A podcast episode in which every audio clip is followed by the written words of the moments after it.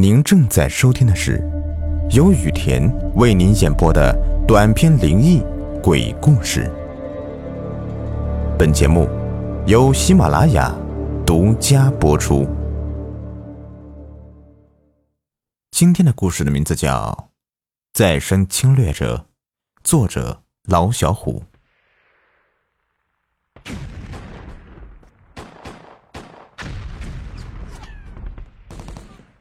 随着枪炮声响成一片，田木港川在一群日伪军的保护下撤离病毒实验基地。费尽心血建立的基地变成废墟，田木港川气得人中直哆嗦。两年的时间，无数华夏人在这里忍受病痛折磨，直至死亡。这里，就是华夏人的地狱。而在侵略者眼中，这是他们能打赢所谓圣战的王牌。现在，王牌没了。看着漫山遍野穿绿布军装的敌人，田木港川牙缝里挤出一句话：“赵天亮，快给我消灭他们！”作为华夏人的赵天亮，是田木港川的得意门生，在细菌战上。堪称天才，早就成了铁木港川的左膀右臂，帮助侵略者残害自己的同胞。哎，这股八路是陈立彪的七十二团敌人，火力太猛，我要保护老师您离开。小马路达，我的小马路达，这个实验我已经做了一年了，马上就要成功了。我命令你抢回小马路达，这是命令。这是命令，嗨！答应一声，带着一百多伪军冲回基地，看着到处都是华夏人的尸体，赵天亮没有半点内疚。他所要得到的是田木港川的细菌战详解。打开一个笼子，抱起个小女孩就跑，身后是七十二团紧追不放。赵天亮不敢恋战。留下所有手下当炮灰，自己抱着小女孩追上了田木港川的大部队。十几人逃到碧英山，这个地方还算安全。田木港川抱着小女孩，爱怜的抚摸着孩子的脸。小马路达，现在谁也抢不走你了。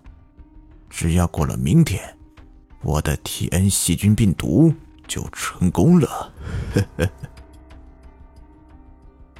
小女孩瑟瑟发抖，看着眼前这个恶魔，听他叽里呱啦的说了半天。突然，八路军把他们包围了。不好，老师，我们被包围了！赵天亮喊了一声，看着四面八方都是七十二团的人，自己所剩下的部队抵抗力显然不够。失败是迟早的事情。田木岗川还是决心做最后一搏，命令部队拼死抵抗，自己却拼命挖着土。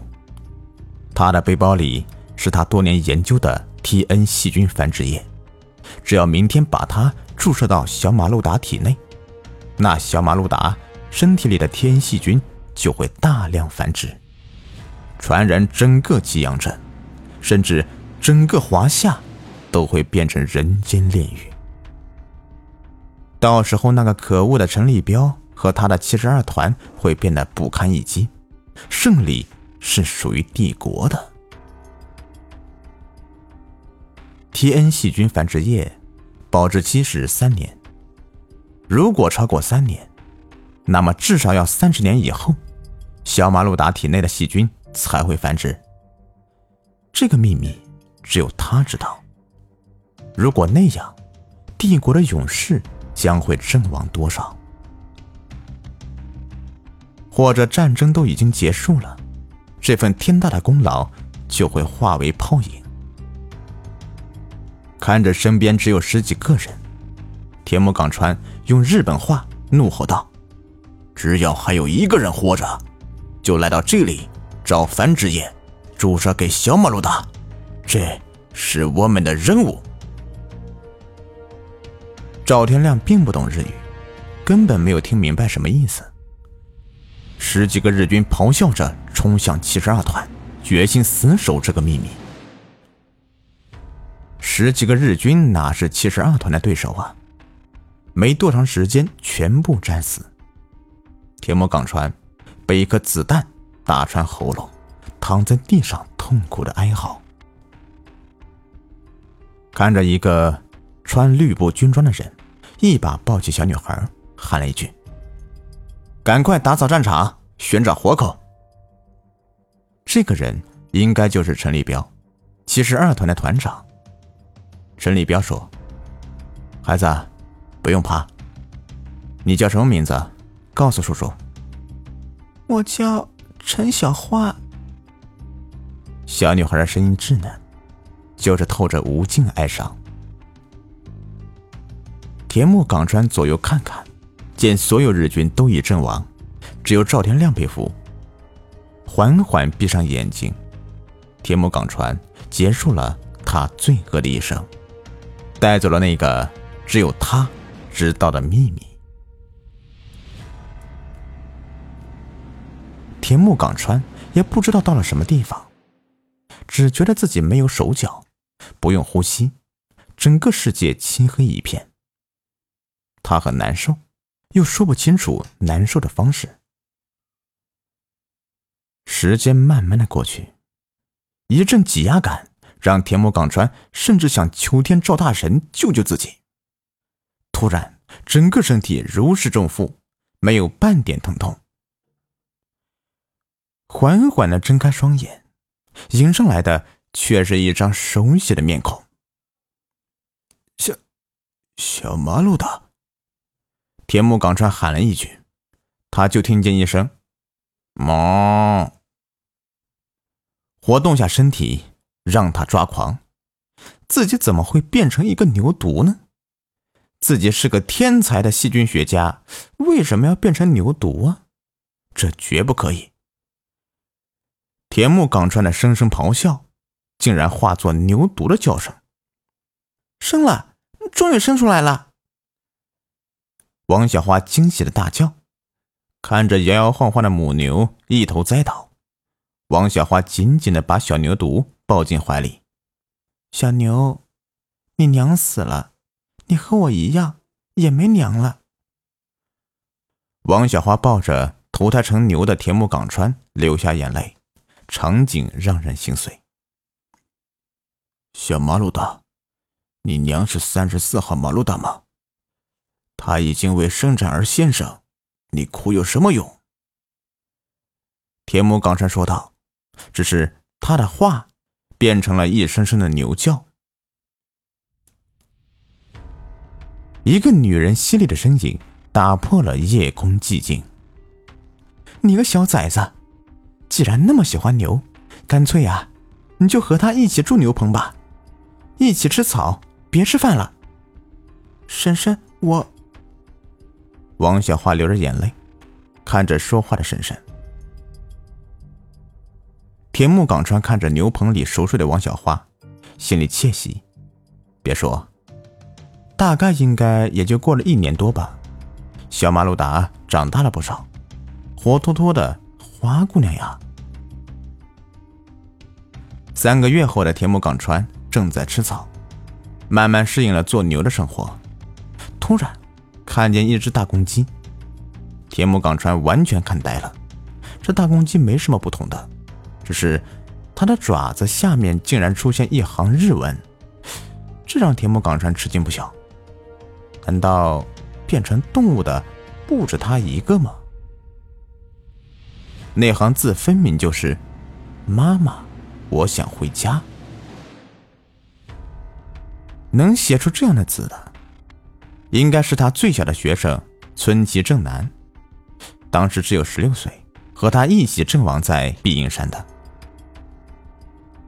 田木岗川心情激动：“你是纯崎君吗？”只是他的话变成了声声牛叫，大公鸡根本听不懂。田木岗川急得直跺牛蹄子，他必须要弄清楚这只大公鸡的身份。突然。脑子里面灵光一闪，想出个办法。曾经因为任务要求，帝国特意培训了科研人员电报码，自己完全可以尝试着用电报码和大公鸡交流，看会不会有什么收获。随即就一声低一声高的叫着。田木岗川双眼死盯着大公鸡，这大公鸡竟然有了反应，这让田木岗川欣喜若狂。我是村崎正男，你是谁？大公鸡也高一声低一声的叫着，回应着田木岗川。我是田木刚川，村崎君，真的是你啊！师生俩用电报码开始交流。倒是比较方便。孙继军，我们召集一下，看看帝国的勇士在气阳镇的有多少。按照电报码的频率叫出来，天木岗川觉得很不方便，不过他决定试一下，说不定能联系上更多的帝国勇士呢。当即，天木岗川撞开牛棚，一头牛和一只鸡分别在气阳镇。叫嚷开了，他们用电报码喊道：“田木岗川老师要求所有学员到村口集合。”这句话曾经是在病毒基地的大喇叭里面喊的。当然，集合地也不是村口，而是病毒实验室，为研究新病毒做准备。镇子里面扑腾一声，田木岗川来到村口。竟然有几十只动物在那里，一只大公鸡叫个不停，像鸡鸭鹅这样的飞禽还好点有些猪狗羊就不一样了，一个个身上伤痕累累，不是被打的，就是自己撞上的。田木岗川用牛叫化作电报码，让所有动物都报出自己的名字。听着一串串电报码化成的名字。田木岗川心绪难平。